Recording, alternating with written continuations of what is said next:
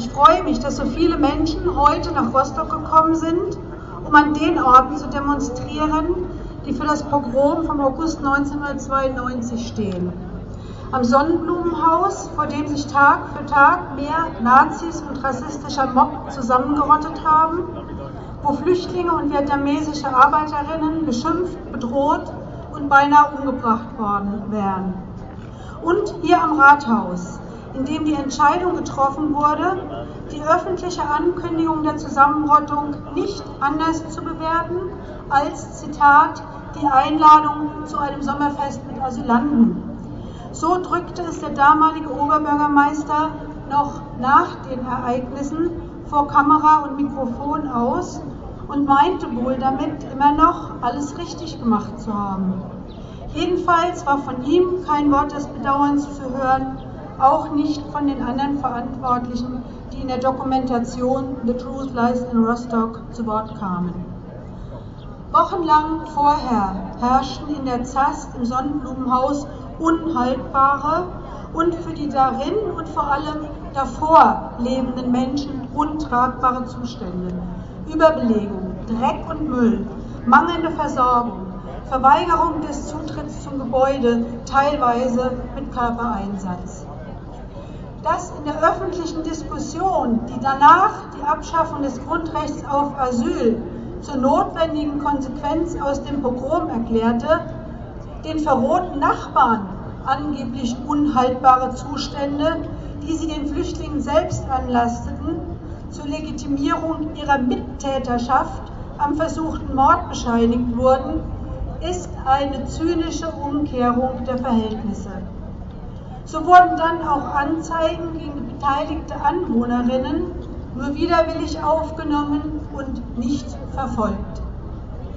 Die Bilder, die zeigen sollten, dass Deutschland der Asylflut nicht mehr gewachsen sei, waren Bilder der Roma, denen der Zugang zur ZAST verweigert worden war, die draußen kampieren mussten, Männer, Frauen und Kinder, denen kein Glas Wasser, kein Stück Brot, kein Dach über dem Kopf und kein Ort für ihre Notdurft angeboten wurden. Bilder, die an jene Bilder erinnerten, die wir aus Geschichtsbüchern kennen. Bilder von denen, die die deutschen Besatzer im Osten als Untermenschen darstellten, bevor sie sie umbrachten. Überlebende und Nachkommen der Jüdinnen und Juden, Roma und Sinti, kennen diese Bilder nicht aus Geschichtsbüchern. Sie sind Teil ihrer Erinnerung und sie begleiten sie täglich.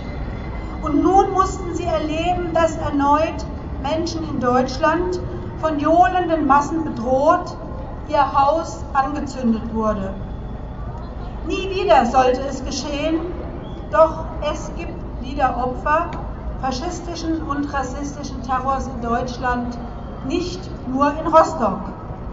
Aber die johlende Menge von Lichtenhagen, die keine Polizei stoppte, und das brennende Haus, das über Stunden keine Feuerwehr löschte, wurden zum Symbol.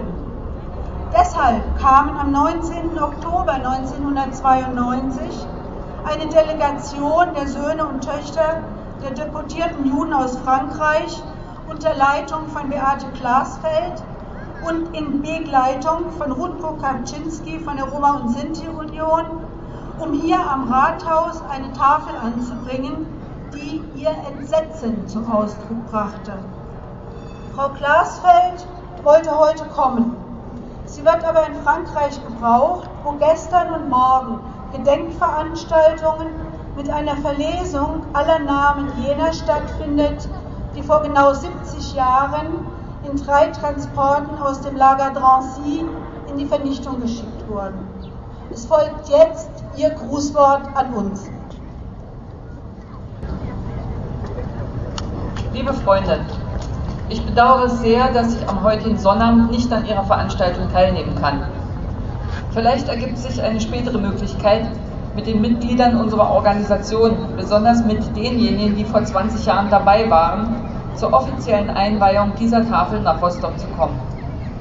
Vor fast 20 Jahren, am 19. Oktober 1992, hat sich unsere Organisation Söhne und Töchter der deportierten Juden aus Frankreich aus eigener Initiative entschlossen, zusammen mit 50 unserer Mitstreiter, unter ihnen auch viele Jugendliche aus jüdischen Organisationen, mit einem Bus nach Rostock zu reisen.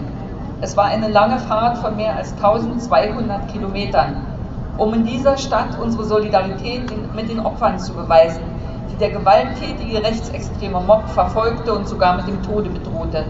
Es waren Vietnamesen, Flüchtlinge aus anderen Ländern und insbesondere zahlreiche Roma.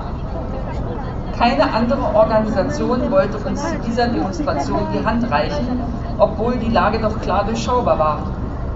Hier wiederholte sich etwas wie in den 30er Jahren. Wir waren ganz besonders betroffen von dem Rassenhass gegen die Sinti und Roma, die wie die Juden 50 Jahre davor in den deutschen Gaskammern ermordet wurden. Wer anders als die Weisen der in Auschwitz vergasten Juden konnten hier die Alarmglocke ziehen und mit einer spektakulären Aktion die Öffentlichkeit aufrütteln.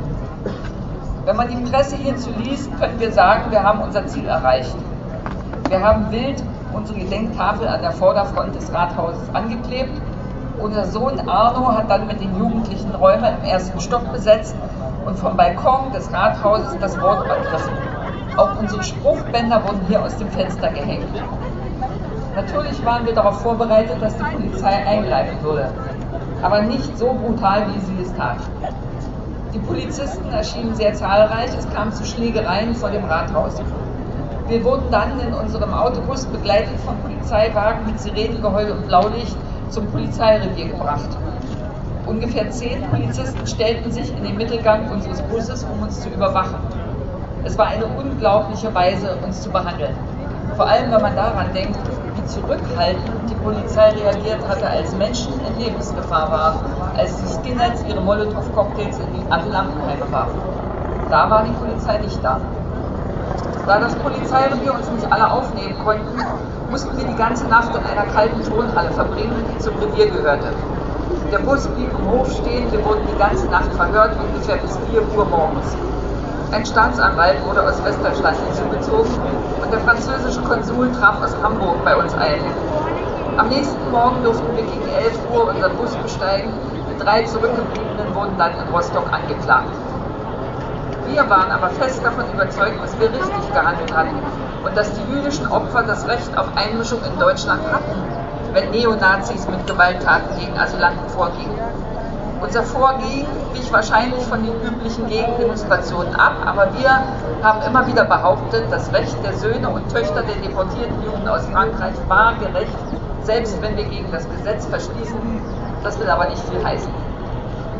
Unsere Organisation ist natürlich sehr erfreut, dass diese Tafel, deren Text von uns geschrieben wurde, heute hier am Rathaus angebracht wird. Zu dieser Tafel gehört natürlich auch die Beschreibung darüber, unter welchen Bedingungen die erste Tafel im Oktober 1962 angeklebt werden konnte. Wir wollen nicht, dass der Eindruck entsteht, es war eine offizielle Veranstaltung mit Zustimmung des Bürgermeisters. Nein, es war eine kleine Gruppe von französischen Juden, ihrem Vorgehen hier auf eine allgemeine Ablehnung stieß und von der Polizei brutal behandelt wurde. Aber sie hatte diese Solidaritätsaktion mit gutem Gewissen durchgeführt, denn sie war sich ihrer Verpflichtung bewusst, dort einzuschreiten, wo Menschen verfolgt werden, die in Todesgefahr sind.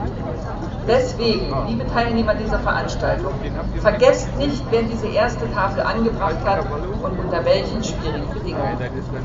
Ich grüße euch herzlich, Beate Glasfeld und alle Mitglieder der Organisation.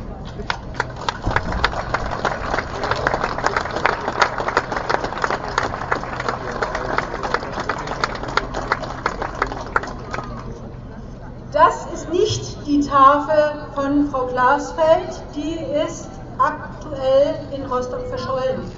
Dies ist eine Reproduktion mit dem Text der Tafel, die wenig später auch von Frau Glasfeld und ihrer Organisation kurzfristig in Frankfurt befestigt werden durfte. Es steht darin nämlich nicht nur Rostock, sondern auch andere Städte, in denen Menschen bedroht und deren Häuser angezündet werden.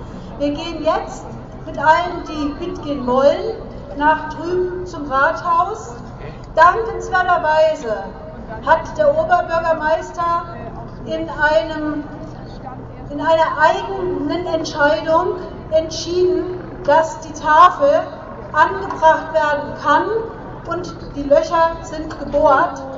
Frau Melzer, die Kultursenatorin, wollte auch heute kommen. Wenn sie da ist, begrüße ich Sie sehr herzlich. Wir gehen jetzt nach und bringen die Tafel an.